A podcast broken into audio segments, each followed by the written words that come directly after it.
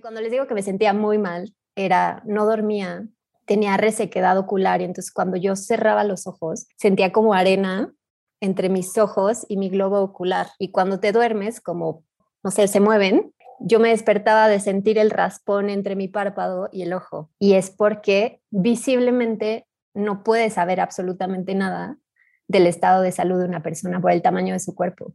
Entonces la gente daba por hecho que yo estaba bien. Después de un poquito más de dos años, ya tuve un diagnóstico, no el adecuado, pero un diagnóstico. Y ya casi tres años después, pues ya tuve diagnóstico adecuado. Tu cuerpo habla porque tu historia importa. Queremos hacer colectiva la experiencia y conectar. Porque tu vivencia es la de otros y merece ser escuchada. Somos dos nutrólogas que queremos brindar el espacio a todo eso que vemos pero no escuchamos. Porque eres más que un cuerpo. Yo soy Carla. Y yo soy Laura. Y queremos escuchar lo que tu cuerpo habla. Bienvenidos a nuestro capítulo número 17 de Tu cuerpo habla. Vamos a platicar sobre estigma de peso en el hipotiroidismo y tenemos una especialista que además Lau conoce perfecto, es amiga de Lau. Yo tengo el gusto de conocerla gracias a ella. Y bueno, el día de hoy nos acompaña Lorena Torres, que es nutrióloga especialista en tiroides, balance hormonal, salud intestinal y algo súper importante, amante de los postres. Bienvenida, Lorena, a nuestro podcast. Muchísimas gracias por la invitación. Feliz de estar aquí con ustedes. Muchas gracias, Lore, por estar aquí. Yo la verdad es que estoy muy, muy feliz. Seguro se escucha en mi voz. Es una persona que quiero y admiro muchísimo como nutrióloga y como ser humano. Y creo que es muy importante eh, tocar hoy el punto de cómo solo centrarnos en el peso, ya sea para una consulta médica o nutricional, puede limitarnos en muchos aspectos. Entonces, justo el día de hoy, Lore nos va a platicar un poquito más sobre su experiencia como paciente y como nutrióloga. No hemos hablado como tal de estigma de peso en el podcast, pero bueno, ya lo hemos a lo mejor mencionado un poco en las redes y a veces se piensa que el estigma sí mayormente afecta a las personas que tienen un cuerpo del espectro más grande, pero también eh, sí he leído que más o menos el 30% de las personas no son diagnosticadas en alguna enfermedad porque se da por hecho que por ser delgados, pues ya somos sanos y no tenemos nunca nada. Entonces, creo que también es importante mencionar que el estigma de peso puede afectarle a todos los eh, espectros de peso, ¿no? Desde los a lo mejor más bajos hasta los más altos. Y justo, pues, Lore nos va a platicar desde su experiencia, también, este, como dice Lau, en su clínica, pero creo que lo padre, lo que queremos hoy que, que nos cuentes más es como cómo lo vive del otro lado la paciente, ¿no? Entonces, Lore, si nos quieres comenzar a platicar cómo fue tu diagnóstico, tu proceso, cómo te afectó, o sea, todo. Claro que sí, pues les cuento, como les dicen Lau y Carla, yo soy Lorena Torres, soy nutrióloga, pero también vivo con hipotiroidismo ya desde hace ocho años y tuve un proceso muy tortuoso y muy largo para el diagnóstico, donde les puedo decir que la verdad la pasé súper mal, eh, casi dos años o un poco más sintiéndome terrible y entonces todo comenzó en una visita al ginecólogo donde no yo estaba teniendo cambios en mi periodo menstrual sin realmente tener cambios en mi estilo de vida y entonces me decía que estaba estresada y no pasó nada, ¿no? Después, a los seis meses volví, volvía con síntomas, tenía bochornos, tenía cambios de temperatura muy marcados. Para esto les cuento, pues yo creo que tenía 26, 27 años, hoy tengo 35, y entonces claramente el ginecólogo me decía, no, pues, o sea, tú estás ¿no? Estresada, estás exagerando, casi, casi, y no me hizo ningún análisis en ese momento. Pasó prácticamente el año completo. También, digo, les, les puedo decir, no siempre es culpa de los médicos. Yo no tenía la cabeza ni el tiempo ni, ni el conocimiento, y muchas veces es por desinformación, de que podía hacer algo más, ¿no? De que me podía revisar de alguna otra manera.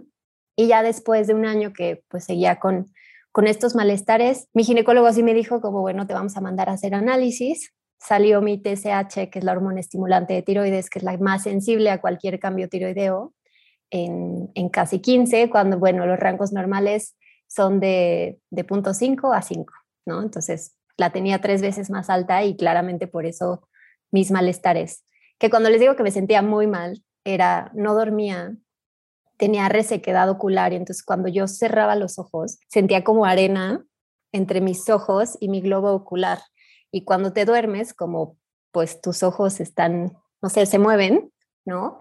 Yo me despertaba de sentir el raspón entre mi párpado y el ojo. Era una sensación horrible y entonces me preocupaba, ¿no? Y claramente sí estaba estresada, ¿no? Porque yo decía, ¿qué me está pasando?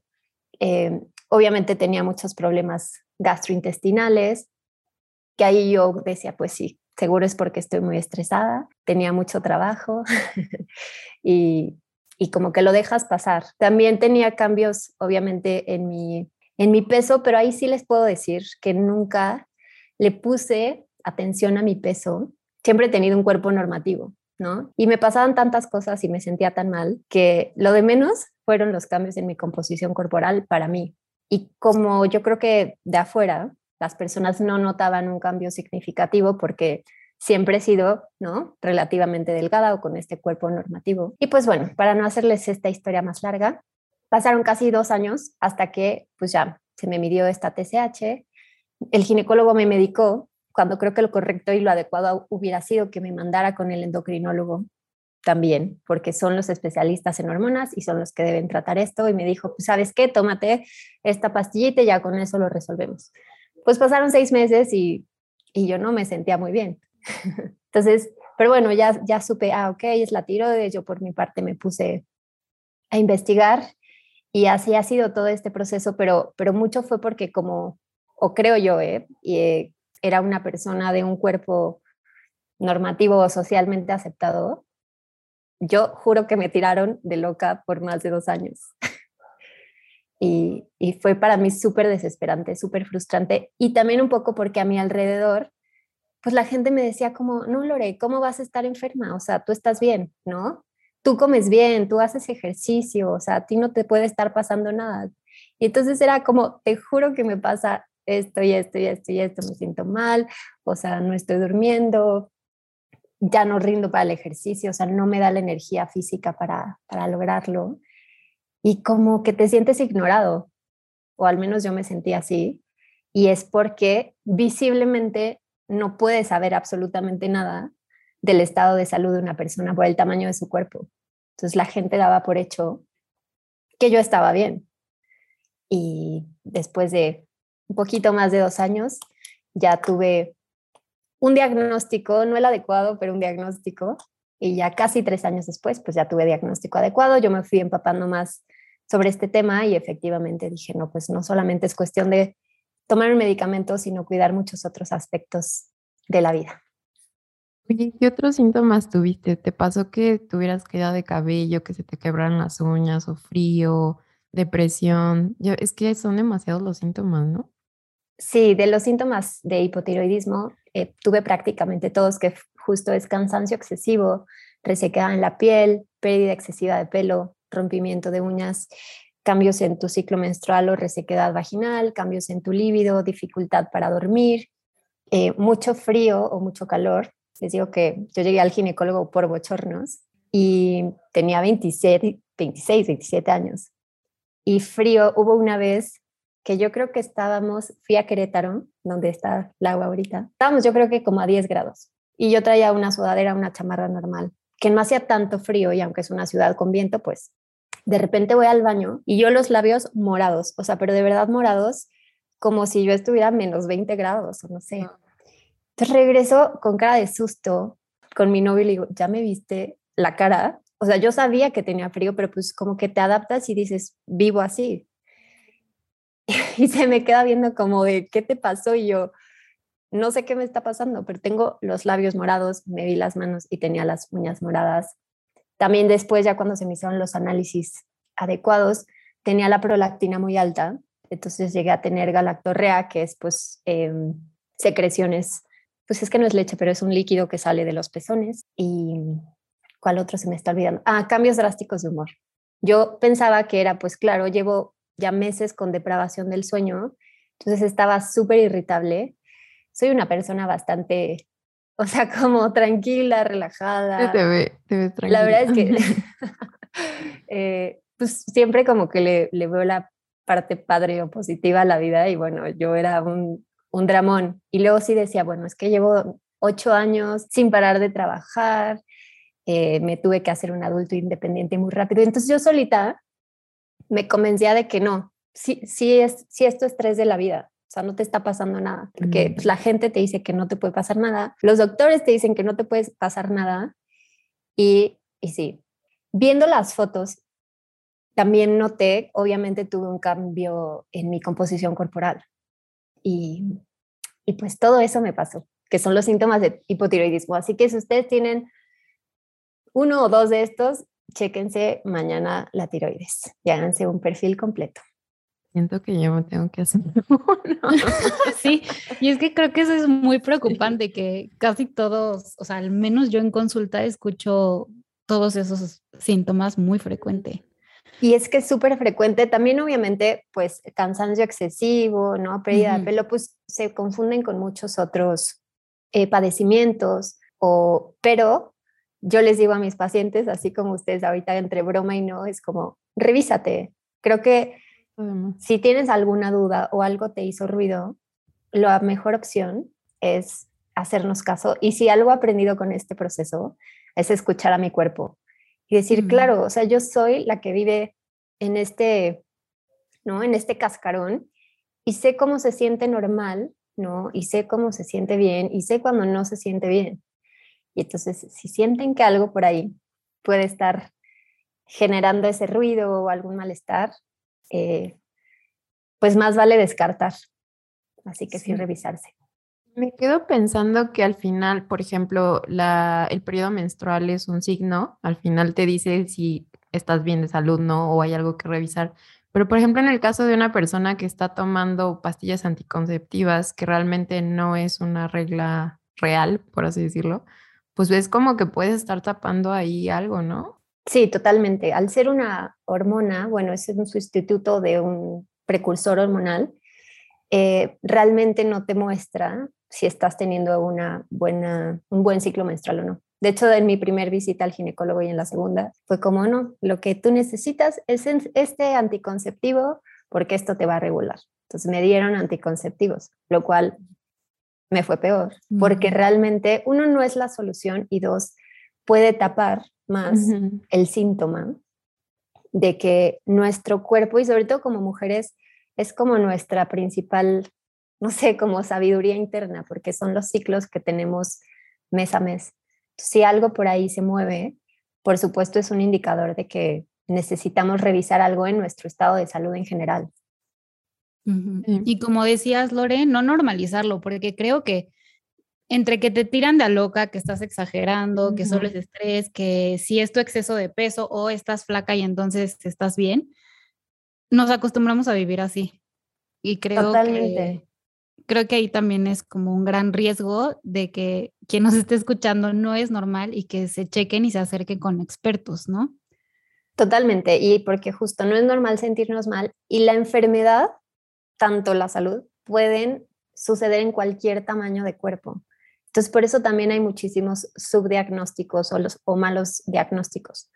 Como decías, Carla, ¿no? Un 30% de personas en norma, o sea, como en el cuerpo, ¿no? Socialmente aceptado o el estándar, pero también muchísimas personas con tamaños de cuerpo muy grande no se acercan a los profesionales de salud que deberían por este miedo a ser ignorados ¿no? Y decir, es que son tus hábitos, ¿no? Es tu culpa estar así. Y nunca es nuestra culpa. Claro que hay detonantes y, no sé, o sea, muchísimas circunstancias que podemos como trabajar y mejorar, pero nada en realidad está al 100% en nuestro control absoluto, ¿no? Porque es como te decían a ti, ¿no? Haces ejercicio, comes bien, o sea, ¿cómo puede que te pase algo? O sea, son cosas que pueden pasar por más que tú estés haciendo lo mejor que puedas en tu vida. Totalmente, y bueno, yo sí, o sea, sí tengo claro que para mí el detonante principal fue el estrés, o sea, yo sí no tenía pues tiempo de relajación y aunque lo intentaba y ya sabes, el cotorreo de fin de semana con tus amigos, pero pues yo trabajaba y estudiaba desde los 19 años y entonces preocúpate por pagar tu renta, hacer el súper, pagar la luz, o sea, y entonces como que tu cuerpo de alguna forma te habla, ¿no? Y entonces fue esta manera obligada, o al menos hoy lo quiero ver así, o me ha servido verlo así, de decir, a ver, necesitas hacer una pausa, no puedes con todo. ¿no? Entonces como que date chance de, pues de bajar el ritmo, no pasa nada. Sí. Oye, Lori, ¿cómo, creo que es un poco de lo mismo, pero ¿cómo crees que afecta el solo enfocarnos en el peso para un diagnóstico em, o cualquier consulta médica y nutricional? ¿En qué nos podría afectar? Pues creo que es un sesgo enorme. Muchísimo del hipotiroidismo es eh, uno de los signos o síntomas es el incremento de peso. Entonces te dicen, si tú no has aumentado de peso, eh, no tienes nada, ¿no? Y es, no, no, no, espérame, no todas las personas tenemos la misma manifestación. Y el peso por el peso, pues, ¿no? Ahora eh, todos lo sabemos, pero pues el peso puede ser agua, ¿no? O sea, retención de líquidos, eh, son muchos otros componentes a lo largo del día que van, van variando. Y entonces el peso de una persona como tal, pues no nos dice nada y es un sesgo enorme para tener el tratamiento adecuado. Entonces, la verdad es que guiarte por el peso de una persona para hacerle un diagnóstico, ya hoy me parece un insulto a la ciencia, porque hay tantos y tantos análisis que, que te demuestran realmente cómo está una persona, que no podemos ni siquiera utilizarlo para un para, o sea, como parámetro de diagnóstico. O sea, el, el IMC, por ejemplo, o sea, el índice de masa corporal, que relaciona peso y estatura, realmente es obsoleto para diagnosticar cualquier cosa. Y pienso también en las personas que con todo este tema del cuerpo y la incomodidad con el peso, a veces hasta sienten feo o sienten peor de descubrir que no tienen nada en la tiroides, o sea, que no hay una justificante del por qué su peso es así, ¿no? Eso también se me hace un tema, no sé, muy delicado. Sí, y es, o sea, también es un tema como súper interesante porque es decir, a ver, somos, somos un conjunto de, de factores. Y el revisar solamente un botón de tu cuerpo no quiere decir que ahí va a estar la respuesta. Muchas veces, y por ejemplo los desbalances hormonales, pues todos están, todas las hormonas de nuestro cuerpo están interconectadas. Entonces puede no ser tu, tu tiroides, pero puede ser alguna hormona sexual o puede ser tu insulina, ¿no? que es la hormona que regula la glucosa en sangre. O sea, puede ser una cosa un poco más allá de eso.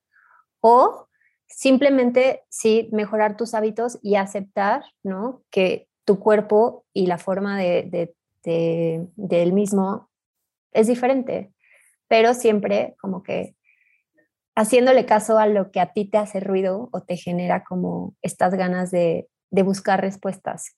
Creo que siempre la respuesta está en esas dudas que tenemos y las preguntas que nos hacemos.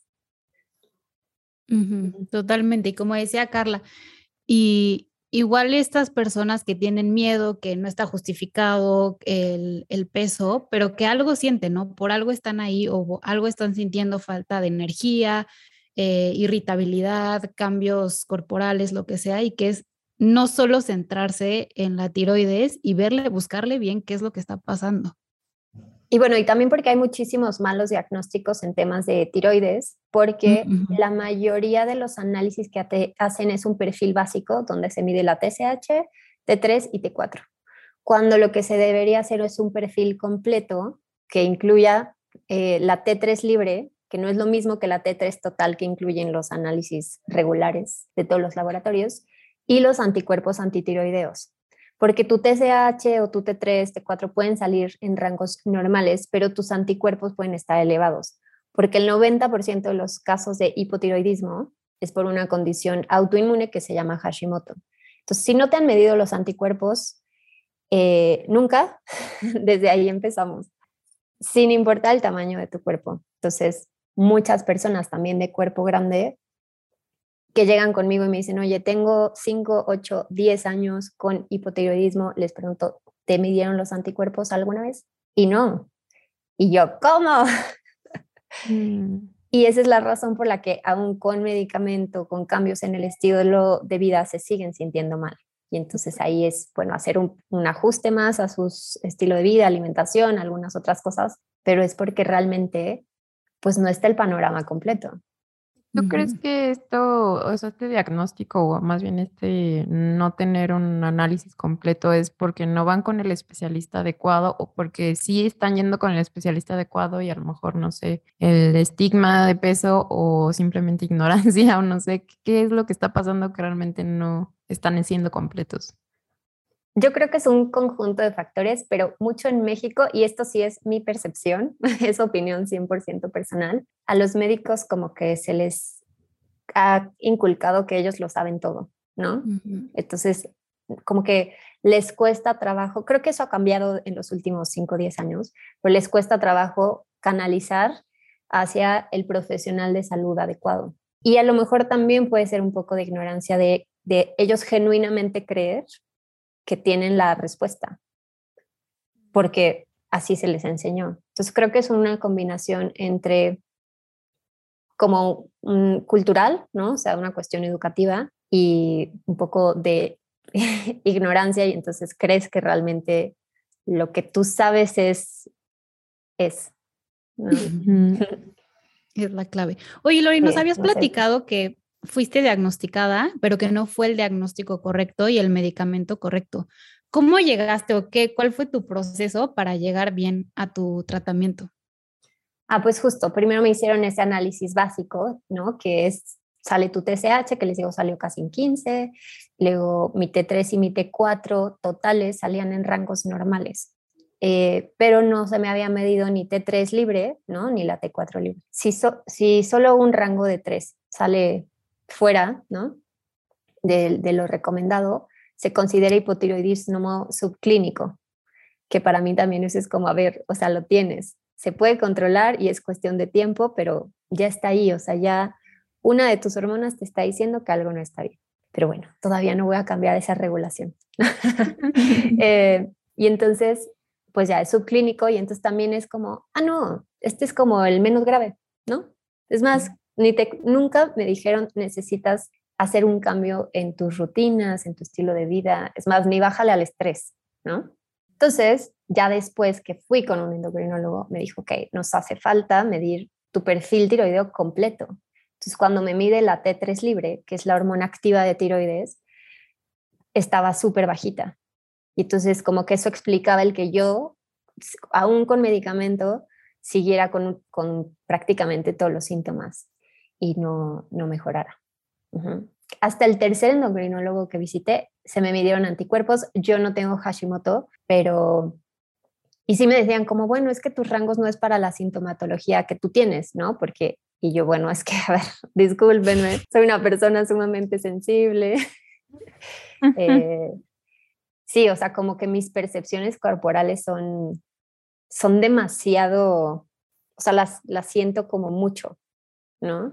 Y eso es padrísimo porque las cosas buenas las vivo muy feliz, pero las cosas, ¿no? O sea, no sé, como una herida en la piel, yo les juro que puedo sentir cómo va formándose la costrita y así. Entonces, para mí mis síntomas estaban súper exacerbados. Y sí, o sea, mi, mi, T3 libre estaba pues en cero.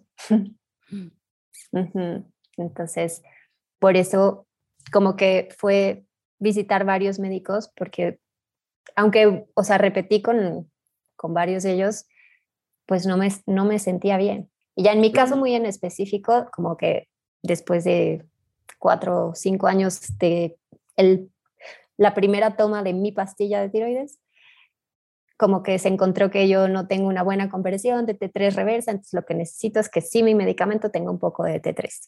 Pero bueno, mm. ahí luego les cuento más detalles. Wow. O sea, sí tardaste un buen en ya tener un tratamiento bien, bien.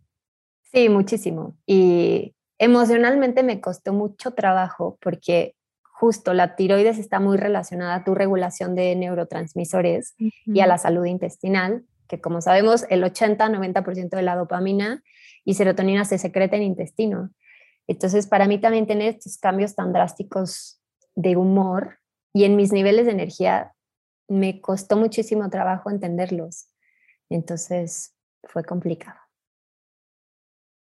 Y esto de que aún no veías mejorías en síntomas, ¿era solo en síntomas o igual veías tu parámetro tus parámetros bioquímicos serían igual alterados? En las dos, justo. O sea, mi TSH bajaba, pero no bajaba de 5 o de 6 y los rangos óptimos es tenerlo entre 0.5 y 2.5. Eh, aun cuando, que es otra, o sea, por ejemplo, yo llegué a tener 100 microgramos de, de la dosis de levotiroxina, que me decían, es que para tu tamaño de cuerpo es mucho. Y pues yo no soy endocrinóloga, yo decía, pues que será mucho, ¿no? Eh, entonces, porque lo calculan mucho por volumen corporal, lo cual mm, está, o sea, sí tiene una razón de ser, pero pues bueno, si tu paciente está reteniendo muchos líquidos porque no hay una buena conversión o porque hay alguna otra cosa que se puede modificar, la dosis no va a ser la adecuada. Pero justo como que por eso no, no terminaba de cuadrar la dosis y porque no subía mi T3 libre.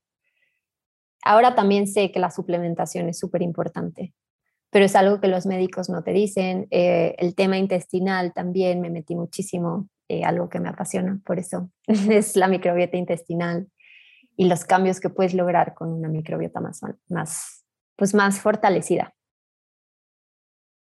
Al final, microbiota y hipotiroidismo pues, está súper ligado, ¿no? 100%, sí, totalmente.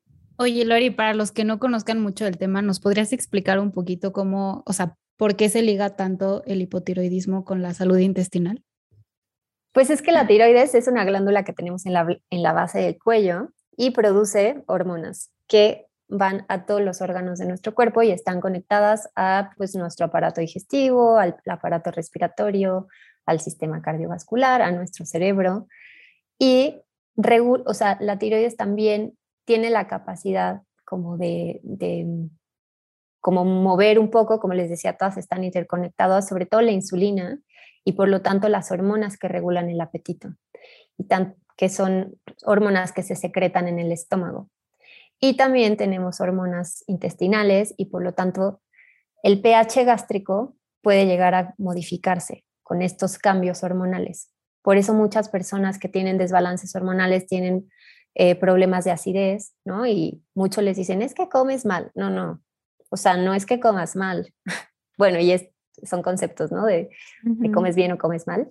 Igual es polarizar mucho la alimentación, pero no necesariamente. Hay personas que tienen muy buenos hábitos alimenticios y como no están bien tratadas hormonalmente, siguen teniendo malestares gástricos. Pero bueno, cambia el pH y por lo tanto también cambia el balance de bacterias que tenemos en el intestino.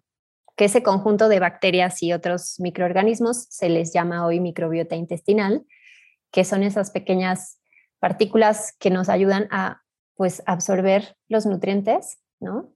A la sangre. Pero depende mucho de nuestro balance de la microbiota intestinal, es decir, qué tantas bacterias, ¿no? Como que positivas o negativas o diversas tengamos, la capacidad de absorción y como pues buena motilidad eh, tenga nuestro intestino. Entonces, depende de lo que nosotros comemos, esas bacterias se nutren o, o no sobreviven y mueren. Entonces, por eso la alimentación es tan importante en este buen balance y diversidad de nuestras bacterias intestinales. Necesario que se tengan que tener los medicamentos necesarios para que no haya esta modificación, por ejemplo, del pH, pero por otro lado, hacer los cambios para que también el intestino haga que, por ejemplo, de la caseína, que esto pudiera alterar también los niveles, ¿no? De que estés realmente mejorando en, en tus parámetros. Sí, es que el intestino, o sea, pues absorbe todo lo que pasa a la sangre, ¿no? También hay una cosa hermosísima que se llama circulación enterohepática, que es justo todo lo que nosotros comemos y pasa por el intestino, regresa al hígado de alguna manera, ¿no? Y, del hígado, pues sale al intestino. De hecho, el hígado es el, es el que secreta la bilis, ¿no? Lo manda a la vesícula biliar y de la vesícula biliar, pues va al intestino si alguno de estos dos órganos no está trabajando al 100%, pues ahí vamos a tener alguna mala como regulación, ¿no? Entonces, aunque nosotros tuviéramos el medicamento adecuado, si no hacemos los cambios correspondientes a la alimentación, no nos vamos a sentir al 100 eh, o viceversa. Hay personas que como que se resisten mucho al tema de consumir medicamento y quieren tratarlo solo con alimentación y aunque es poderosísima, pues necesitamos como juntar más piezas del rompecabezas para que la pieza funcione. Entonces es como el conjunto de, de hábitos. Y bueno, no cambiando, más bien regresando, nos desviamos un poquito, pero regresando al tema del peso, los diagnósticos, ¿nos podrías compartir algunos mitos que tú escuches en tu consulta diaria o que tengas por experiencia relacionados obviamente al peso y al hipotiroidismo, lo que es más común? Sí, bueno, uno es como ya, si tienes hipotiroidismo, eh, subes de peso y te quedas así, ¿no? Mm. Eh, o, o, está enferma porque, ¿no? Subió de peso o porque tiene un mm. cuerpo grande. Ninguna de las dos es cierta. También es que, que, o sea, como que ya no vas a poder modificar o hacer nada por, por tu salud. Y eso es independiente del tamaño de tu cuerpo y claro que siempre hay cosas que podemos mejorar, ¿no? En nuestras rutinas para sentirnos sentirnos bien. Mm, ¿Qué otra cosa? Pues que las personas que, que desarrollan o más bien manifiestan el hipotiroidismo, porque hay un factor genético importante, pues son personas que no hacen actividad física o que son flojas o que tienen malos hábitos de alimentación y no necesariamente es así, no es cierto. O que hasta que alguien no haga mucho ejercicio, no, no va a bajar de peso y al contrario, por ejemplo, en temas de hipotiroidismo, es súper contraproducente hacer ejercicios de alta intensidad.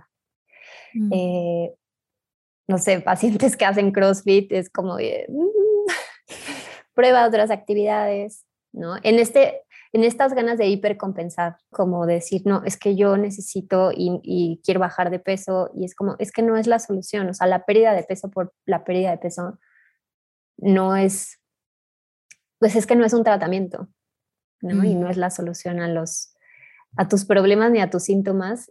Eh, y, por ejemplo, el exceso de ejercicio es uno de los mitos, ¿no? es que tienes que hacer más ejercicio para lograr estar eh, como estable, para nada, o que tienes que comer menos, por favor, no. es comer suficiente para tus requerimientos. Suficiente, pues depende de qué necesite cada quien. ¿Qué más? Ah, la, la falta de descanso muchas personas es como, no, pues es que justo tengo que encontrar más tiempo en mi día o hacer más tiempo para hacer más ejercicio mm. eh, y lo que necesitas probablemente es descansar. Son como que de los mitos relacionados y todos van desencadenados un poco desde el, el incremento que puede haber en el peso y las ganas que tenemos de modificar nuestra, nuestro cuerpo, cuando pues no, no es la respuesta. Y me quedé con la duda, ¿por qué no recomiendas alta actividad física en personas con hipotiroidismo? El ejercicio como, o sea, como tal, incrementa la liberación de cortisol de una manera controlada, ¿no? O sea, es, se libera cortisol en nuestro cuerpo para que se secrete adrenalina, endorfinas, otros neurotransmisores y todo muy padrísimo, pero un exceso de ejercicio liberas demasiado cortisol, que es la hormona del estrés y tú no quieres tener demasiado cortisol circulante en tu cuerpo porque generas más estrés fisiológico, o sea, más estrés corporal y entonces generas más desbalance en el resto de tus hormonas. Y o el cortisol también este, tiene esta función de acumular grasa. Por eso al momento de hacer ejercicio liberamos cortisol. O sea, el cuerpo es tan sabio que dice, ok, estoy gastando energía, pero porque sé que voy a dejar esta sustancia circulando por aquí para que en el resto del día acumule un poquito porque mañana también la voy a necesitar. Entonces, sí, ejercicios de muy alta intensidad es un exceso de la liberación del cortisol y cuando no tenemos una buena regulación hormonal, pues se queda circulando y entonces también es proinflamatorio. Pero qué impresionante. Yo también me había quedado con esa duda. Qué bueno que lo preguntaste, Carla, porque justamente, ¿no? Es, estoy, o sea, siento que no puedo bajar de peso o estoy, pienso que estoy mal porque vivo en un cuerpo grande y entonces estoy ahí haciendo ejercicio y está siendo contraproducente, igual con la comida. Te limitas y está siendo contraproducente. Qué importante checarse y ahorita estaba pensando porque soy mucho de hacerme análisis cada año. Y hace un médico me dijo, no seas obsesiva, si buscas algo, lo vas a encontrar. Y yo, pero es prevención, se llama prevención. Eh, pero justamente qué importante, el, bueno, si sientes algo, obviamente acudir con un especialista o hacerte análisis, incluso hasta pedir segundas opiniones o terceras opiniones que te hagan sentido. Y también me acordé ahorita, Lore, que decías del ginecólogo. como mujeres ir al ginecólogo, aunque sea una vez al año. Sí, sí, confieso que yo también he sido mala paciente. Después de estos traumas que les acabo de contar, eh, sí, ya dejé de ir un rato al ginecólogo, yo así que no. También es entendible que pasaras por ese proceso de, pues sí, que te decepcionaran, que dijeran que estabas exagerando o así, que también se entiende. Sí, también, a ver, eh, yo puedo separar perfecto la parte humana de estas personas, que, que como humano, él genuinamente, y eso yo, yo estoy convencida, porque no creo que alguien haga su profesión con ganas de hacer daño. Creía que me, que me estaba ayudando de la mejor manera posible, pero era su sesgo de, no, pues es que una persona delgada, ¿cómo se va a sentir así? O sea, no, no, no, y aparte está joven, o sea, tiene 26, 27 años, o sea, ¿no? Eh, y es como, bueno, puedo separar como ese sesgo humano y social y cultural que a todos nos han inculcado y decir, o sea, a ver, tampoco fue su culpa, ¿no? Simplemente pues así fue este proceso. Y como nos decías al inicio, también saber que está, o sea, nosotros tenemos el derecho de cuestionar al doctor, que tal vez el doctor no lo sabe todo o incluso buscar otras opiniones y que no únicamente se basa en el peso, ¿no? O sea, lo dije pensando un poco más en personas que viven en un cuerpo grande, que les dicen, no, es que estás mal porque te sientes así, porque no bajas de peso, porque no te cuidas.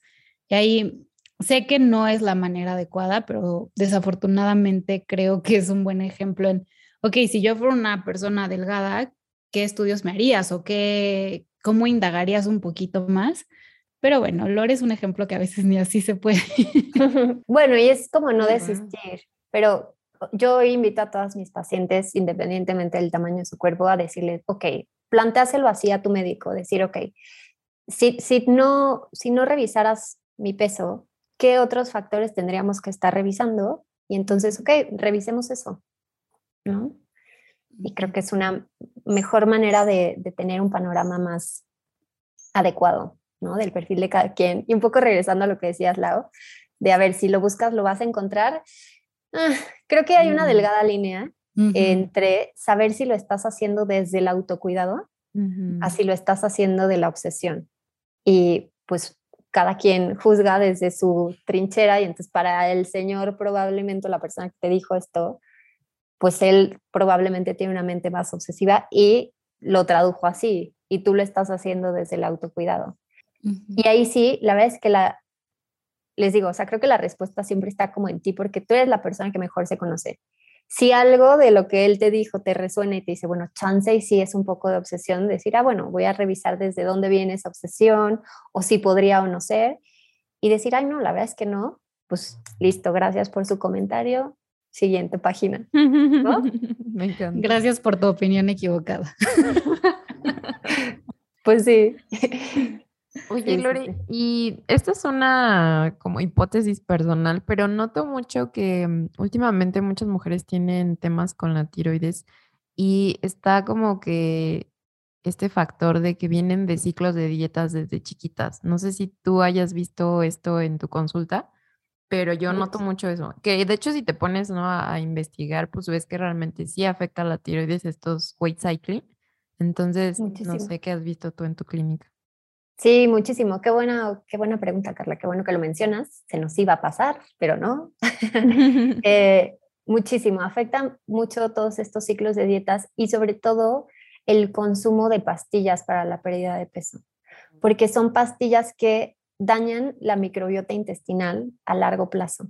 ¿no? Todos estos laxantes, todas estas pastillas que inhiben la absorción de grasa, hacen cambios a largo plazo que son irreversibles y entonces la respuesta en tu cuerpo es cambios hormonales permanentes.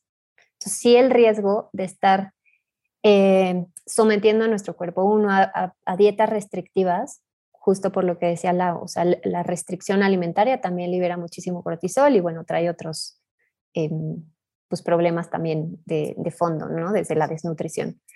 Pero sí, o sea, el vivir en este mundo y ciclo de dietas es, es un factor de riesgo súper importante. ¿Y cuál es el tema? Como eres joven y tu hormona de crecimiento y todas tus ¿no? sustancias en el cuerpo se producen de una manera más eficiente, no te das cuenta hasta después. O sea, generalmente antes la estadística era que se empezaba a manifestar el hipotiroidismo hasta los 45 años. Yo les estoy contando, a mí me, ¿no? Yo creo que me dio a los 25, 26 y se me diagnosticó casi, ¿no? Empezaba a los 27. Entonces sí, o sea, tu cuerpo va a cobrar esa factura, tristemente te vas a dar cuenta años después, que ese es uno de los riesgos, o sea, como que las chavitas creen que pues no me pasa nada ahorita, ¿no? O lo hice hace dos años y hoy me siento bien y a lo mejor tengo una mala temporada y vuelvo a una conducta de riesgo. Y es, es como, no, espérame, sí es un foco rojo, o sea, sí hay que tener muchísimo cuidado. Eh, y pues esperemos que este tipo de, ¿no? O sea, como hacer ruido, sus podcasts y toda la información que comparten, pues ayuden a que eso deje de, de suceder. Ay, gracias por esa, por compartirnos eso, porque creo que también el hecho que tú veas, pues muchos pacientes específicamente con problemas de tiroides, pues hace que también ya tengas esta experiencia, ¿no? De ver esto. Yo recuerdo que en clase de, o sea, ya en, nutrición, nos mencionaba una endocrinóloga que muchas veces el peso que puede llegarse a incrementar realmente no es tanto como pensamos, ¿no? Ella nos hablaba de un promedio de 4 kilos, este, y que a veces puede ser por retención de líquidos o sí porque tu metabolismo, metabolismo basal se ve disminuido. Pero creo que también es importante mencionar que realmente no puede que no haya tanto cambio en el peso, ¿no? Sí, mm, más que número específico de kilos, es como un, es un porcentaje que va a depender de cuál es tu peso habitual o peso natural, que es como, mm, bueno, no sé si en algún momento lo van a platicar un poco más a fondo, pero el peso natural es como este peso en el que tu cuerpo naturalmente funciona bien, ¿no? Es como el, el que has tenido en los últimos promedio cinco años. Y entonces, generalmente el cambio cuando hay temas hormonales es entre un 5 y un 10%. Entonces, por ejemplo, si tu peso natural son 100 kilos, tú vas a subir entre 5 y 10 kilos. Ya más allá de eso, sí tiene mucho más que ver con una mala regulación de eso, o sea, ya sea tus hábitos alimenticios, ¿no? tus rutinas de descanso y la medicación, o sea, el medicamento. Pero si estás en un buen control, en un promedio entre seis meses y un año, lo que sucede es que naturalmente regresas a tu peso habitual. Pero es diferente regresar a tu peso habitual a pensar que ya cuando estés regulado puedas, a lo mejor, en este ejemplo de que a lo mejor 100 kilos es eh, peso natural, ¿no? Que no lo hemos tratado en el podcast, pero sería un buen tema a considerar hablarlo. Eh, entonces, supongamos que esta persona está desregulada y en el momento que ya todo está bien, que ya, ya tomó el medicamento, hizo los cambios, va a regresar a sus 100. O sea, no es que vaya a lograr 80, ¿no? Que creo que también es lo que se piensa, es que si ya estoy bien, ahora sí voy a poder lograr llegar al peso que tengo planteado como el adecuado o que me han dicho que es el adecuado. Pero es que ahí es justo creo que lo que van a seguir este, compartiendo y haciendo ruido en este podcast. Sabemos que la pérdida de peso o un menor peso no es, no es una mejor salud. Entonces, es quitar de la mente de esa persona, ¿no? Que, que bajar aún más de peso va a ser una mejoría en su salud. No, no necesariamente. Habrá esa persona que por algo le fue mejor bajando un poquito más de peso, ¿no? Pero también estudios clínicos han visto cuando alguien pierde drásticamente más de su 10% de su composición corporal habitual, es un riesgo metabólico, sobre todo para el sistema cardiovascular. Entonces, pues, pues no.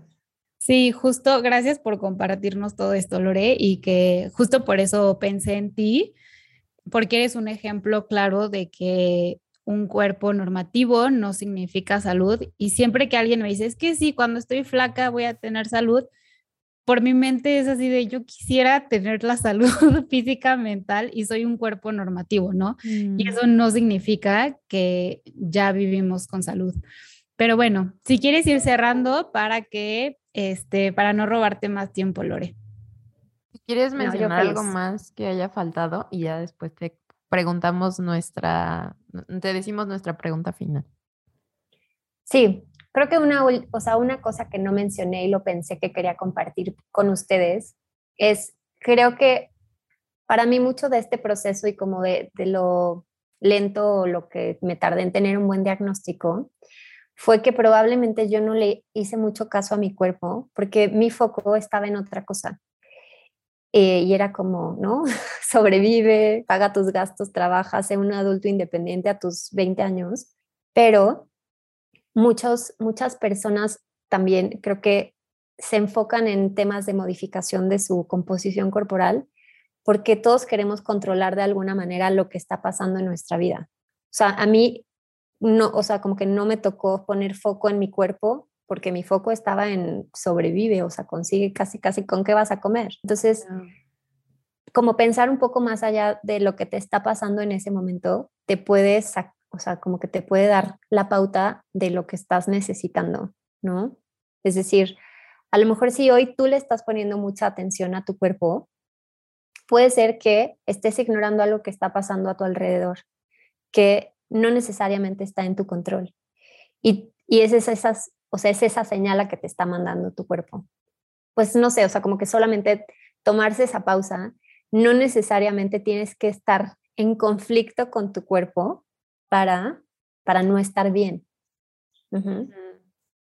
Y solamente quería compartir esa idea. Me encantó. Me encantó, Lore. Ya vi por qué esta Lau te ama tanto. Ay, gracias. Es que nos pudimos conocer de cerca. Mm.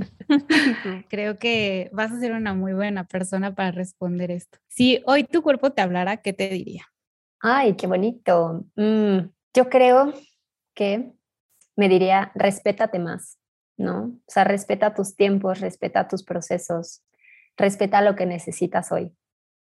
Porque más allá de la aceptación, del autocuidado, de a veces escucharnos, es o querer entenderlo, simplemente es respetar, respeta lo que está sucediendo hoy en tu cuerpo. Es por algo y ya aprenderás, ya llegará ese momento en el que lo comprendas. Ay, me encanta. Puro amor con Lore. Sí, neta sí.